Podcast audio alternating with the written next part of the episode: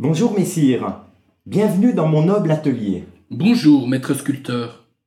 Je viens vous voir au nom des habitants de notre prospère cité. Vous n'êtes pas sans savoir que Dole voit se construire un grand nombre de faubourgs, et qu'un Parlement, symbole de notre rayonnement comme capitale du comté de Bourgogne, est en cours d'édification. Sachez, mon bon, que nous cherchons un artisan de qualité pour réaliser des croix d'entrée de la cité. Elles seront disposées à proximité des portes de l'enceinte, ceci afin d'asseoir le statut de Dole. Ah, messire, vous ne pouviez mieux tomber.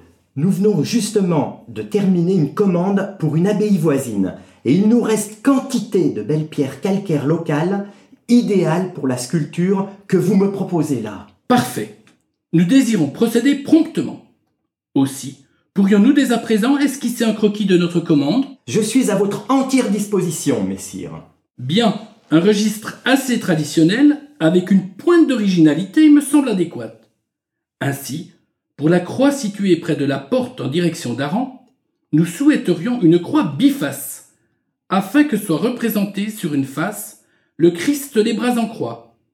Sur l'autre face figurerait notre Seigneur Jésus, debout en majesté, entouré d'un tétramorphe. Euh, Qu'entendez-vous par tétramorphe?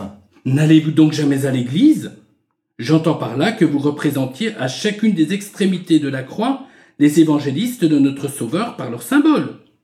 Le lion pour Saint Marc, l'aigle pour Saint Jean, le bœuf pour Saint Luc et l'homme ailé pour Saint Matthieu.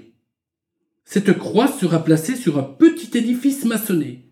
Quitte à vous de venir en prendre les mesures, maître. Bien, messire, je m'attelle dans la journée à cette tâche.